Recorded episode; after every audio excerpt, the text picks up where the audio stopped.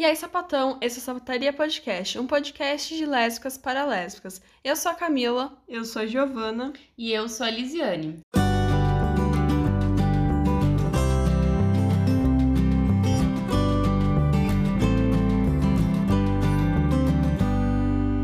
E hoje vamos falar sobre a pornificação dos corpos lésbicos. Bom, para começar a gente falar sobre esse tema, primeiro é importante que a gente diferencie a hipersexualização de um termo que talvez seja mais adequado, que é pornificação. Porque conforme a reflexão que a autora Tânia Navarro Swan faz no seu livro Feminismo Radical, muito além de identidade e gêneros, esse termo hipersexualização acaba sendo uma resposta que o patriarcado tem ao pedido que as mulheres tiveram de liberdade sexual. Ou seja, as mulheres gostariam de poder ter controle sobre a sua própria sexualidade, sobre o seu próprio corpo, sobre com quem ela vai se relacionar. E para o patriarcado continuar usufruindo desses corpos, continuar sendo privilegiado, ele cria o mecanismo da hipersexualização, que nada mais é do que, novamente, tornar esses corpos femininos como uma imagem de apreciação para os homens, para os desejos dos machos. Então, a busca de libertação dos costumes que as mulheres tiveram em décadas anteriores no feminismo acabou não resultando numa liberdade plena e sim numa outra forma dos machos explorarem as fêmeas no patriarcado. E a Sheila Jeffreys argumenta que o termo ideal para se usar não seria hipersexualização ou sexualização, porque afinal o sexo não seria algo ruim em si. Então, explorar a sexualidade não é necessariamente ruim, mas o que é ruim seria a pornificação da cultura e da sexualidade e dos corpos das mulheres. Ou seja, uma criação de uma cultura tanto da pornografia, dessas imagens que são fragmentos descolados dos corpos das mulheres, da mesma forma que a cultura da prostituição, que é a compra desses corpos pelos machos. Então, ainda segundo a autora, a, essa indústria do sexo acaba construindo a sexualidade de maneira que as mulheres são apenas buracos ou telas para ejaculação masculina. É, a frase é assim: são consideradas como subordinadas sexualmente por natureza e abusadas em nome do amor.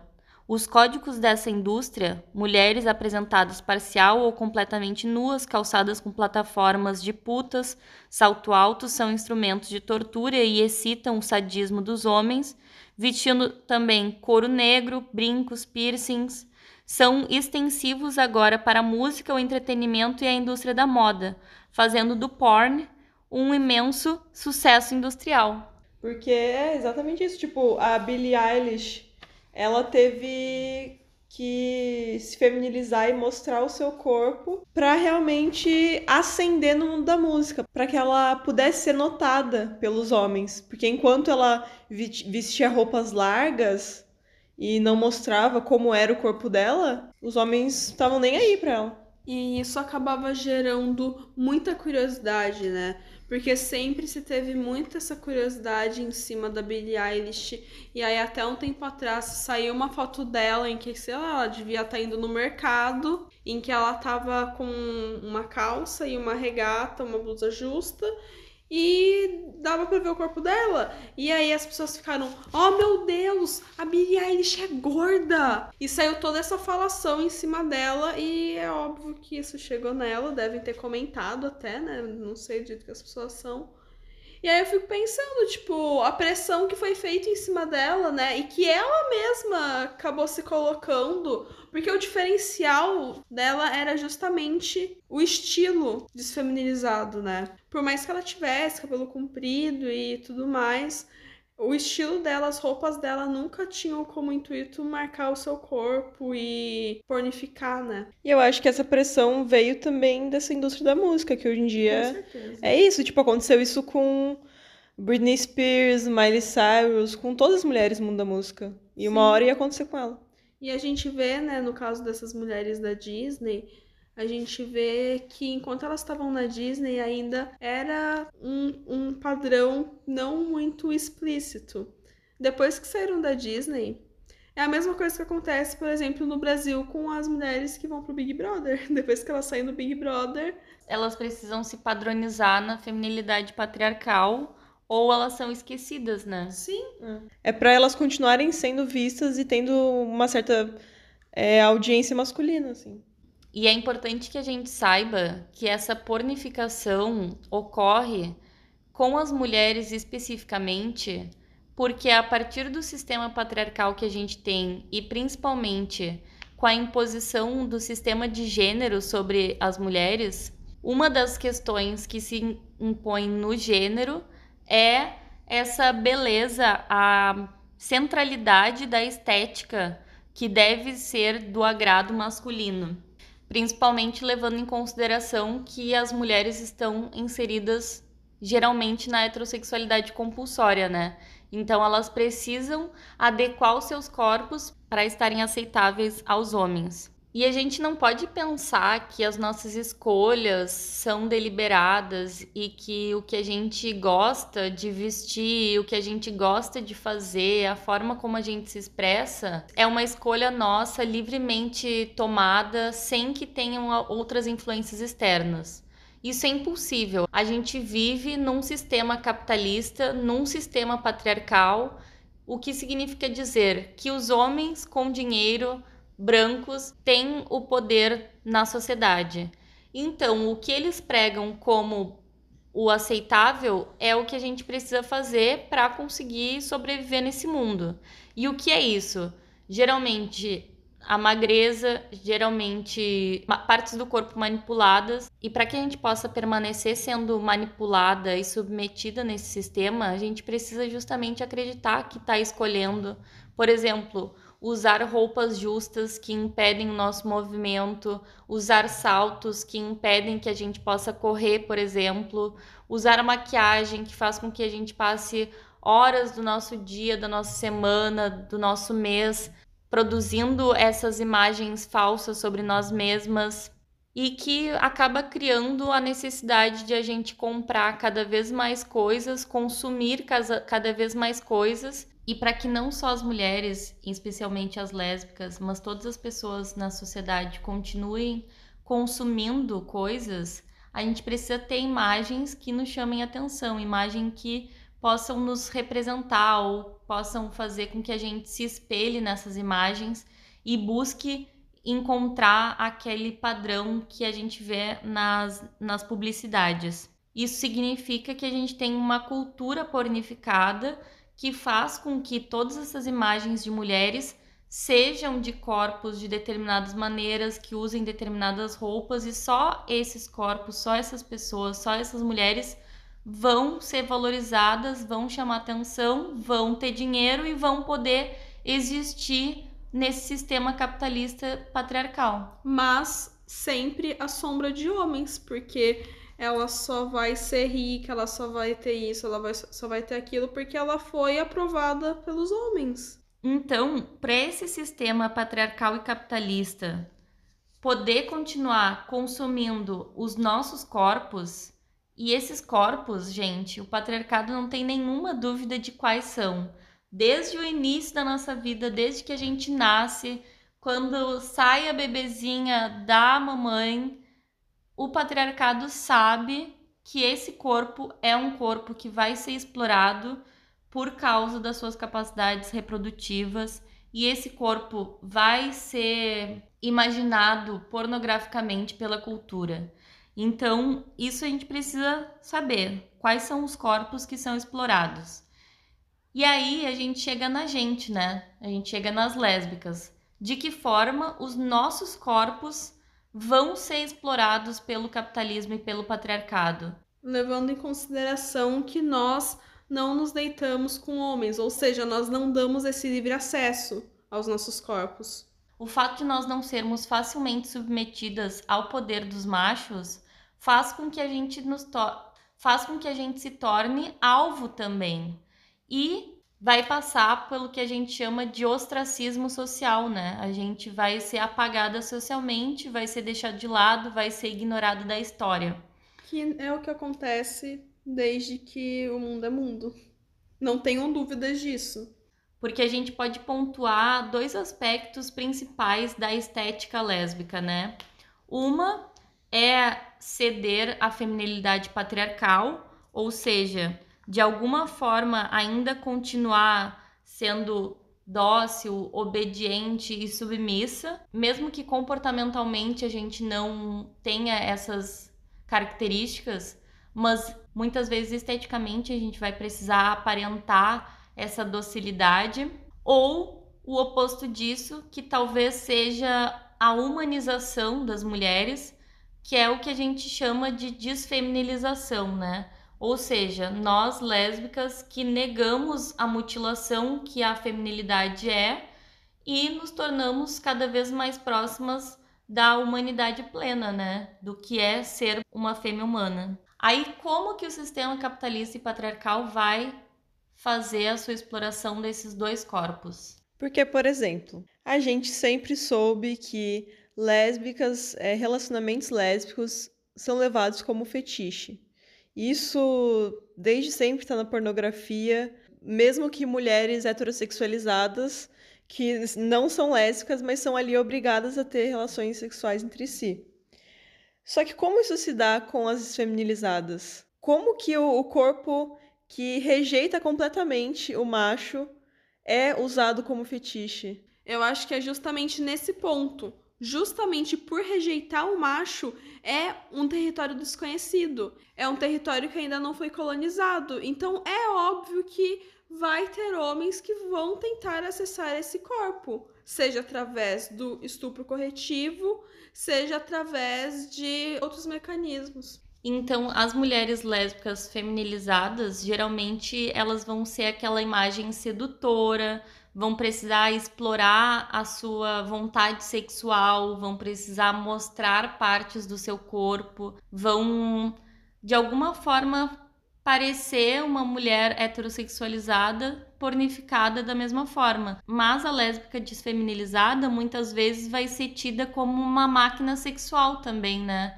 Vai ser a lésbica predadora, muitas vezes até comparada ao macho, ao masculino. E das duas formas, a lésbica no final não é valorizada e não é favorecida nesse sistema. Então, quando o sistema patriarcal capitalista coloca essas duas opções para as lésbicas, nenhuma delas é uma opção viável e válida e boa para gente.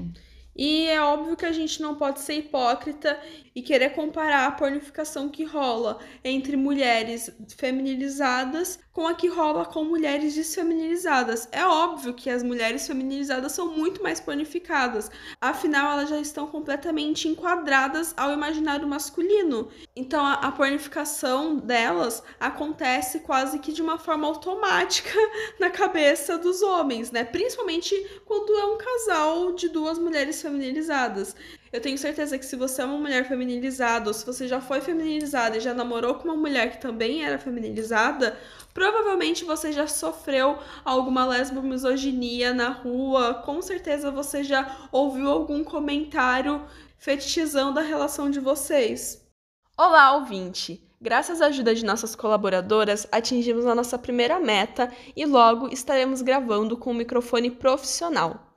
Caso queira nos ajudar a deixar o Agosto Roxo ainda mais especial e de quebra receber recompensas, é só fazer o Pix para podcastsapataria.gmail.com.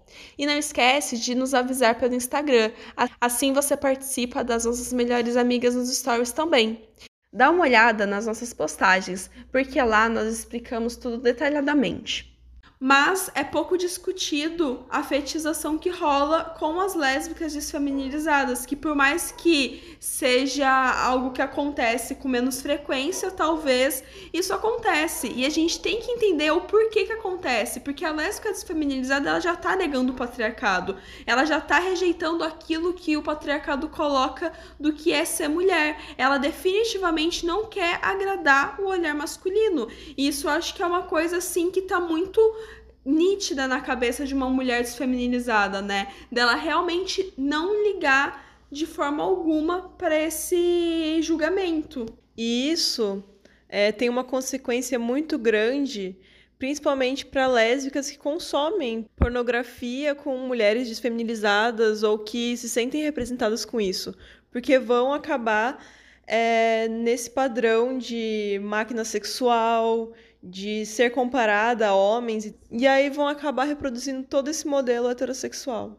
Então, no patriarcado, muitas vezes as mulheres, e especialmente as lésbicas, acabam tendo duas opções explícitas para o sistema capitalista e patriarcal. Uma é a negação do nosso corpo, do que é ser uma fêmea humana, e, portanto, se definir ou como não binária ou como qualquer outra identidade de gênero aleatória inventada atualmente, ou se adaptar ao patriarcado e se render à feminilidade, ou seja, aceitar a pornificação do seu corpo e acabar sendo submetida a esses padrões.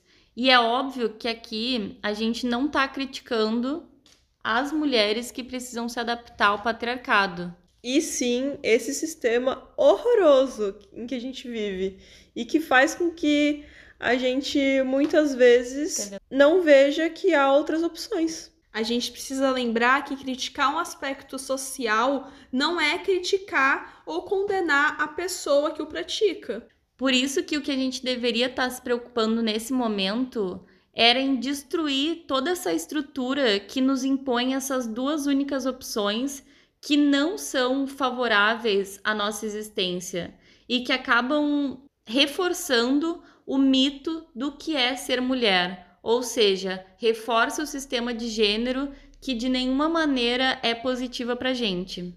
E entra naquilo que a Margarita Pisano fala, de criar as nossas próprias referências, nos auto-identificarmos. Porque as únicas referências, entre aspas, que a gente tem, que é circulada nas grandes mídias, não representa de fato aquilo que significa ser lésbica. Afinal, isso foi deturpado de várias formas pelo capitalismo e pelo patriarcado para chegar, né, nessa aceitabilidade toda que dizem ter. Por isso que é importante a gente destruir esse sistema que nos coloca em caixinhas e que acaba nos dando duas opções no final das contas e viver da nossa própria maneira. E que não são nem duas opções mesmo, né? Porque a gente não tem reais escolhas no patriarcado, a gente é coagida a fazer as escolhas que a gente faz. E é exatamente isso, a gente tem que perceber que hoje em dia eles colocam como se não pudéssemos existir enquanto mulheres lésbicas desfeminilizadas então a gente precisa mostrar que é possível viver assim e que é uma delícia e que não tem nada de errado com isso e que a gente não precisa realmente ceder a esse padrão de feminilidade e nem negar a nossa própria existência e os nossos próprios corpos. E a gente está no mês do orgulho LGBTQIA+, e a gente vê que o capitalismo se apropria cada vez mais de qualquer luta social e, obviamente, que com o movimento LGBT não seria diferente. Por ser uma comunidade esvaziada de significado político. Por isso, o capitalismo se aproveita e as lésbicas acabam precisando se adaptar a esse mercado e, portanto, Reiterar esse discurso. Isso. E, portanto, reiterar esse discurso e simular esteticamente todas essas coisas que o patriarcado se agrada e que o capitalismo vende. Por isso a gente tem coletor menstrual de arco-íris, tem piteira de arco-íris, tudo de arco-íris ou daquelas coresinhas como que é azul, rosa e branco. Mais binário que isso? E aí a gente pergunta, né, quantas mulheres lésbicas desfeminilizadas, fora do padrão, vocês viram fazendo propaganda nesse mês do orgulho LGBT? Quantas? Porque eu particularmente não vi nenhuma. Eu vi mulheres magras, mulheres que não chegam a ser desfeminilizadas, que estão ali realmente agradando o patriarcado de alguma forma. E aí a gente volta naquele tema, né, que as mulheres que não se adequam ao patriarcado sofrem ostracismo social e querem de fato nos destruir de alguma forma e no sistema capitalista a forma que arrumam de nos destruir é nos levando ao ostracismo social, é fazendo com que a gente não tenha nem a dignidade de ter uma vida autônoma. E até mesmo porque muitas vezes esse mercado que vende com muito orgulho essas causas nem se preocupam em materialmente contribuir com essas pessoas que sofrem violências, que sofrem, que sofrem o que a Camila falou. Até porque muitas vezes esse mesmo mercado acaba ajudando a perpetuar a pornificação de lésbicas, por exemplo. Então, se possível, lésbica, não se corrompa. Não deixe que o patriarcado pornifique as nossas existências. Não deixe que os nossos corpos sejam objeto de venda e consumo masculino.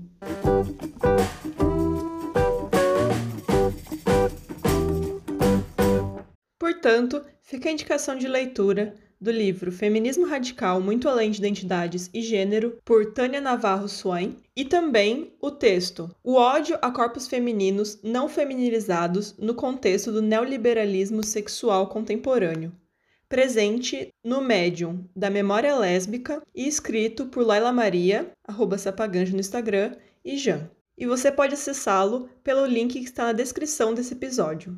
Então esse foi o episódio de hoje. A gente espera que vocês tenham gostado. E não esquece de nos seguir nas redes sociais. O nosso Instagram é podcast sapataria, o nosso Twitter pod sapataria e o nosso e-mail podcastsapataria@gmail.com. Agora nós também estamos na plataforma Orelo, que por lá cada pessoa que nos ouve, a gente recebe uma quantia. Então, por favor, se possível, nos ouça pelo Orelo. E siga bem caminhoneira.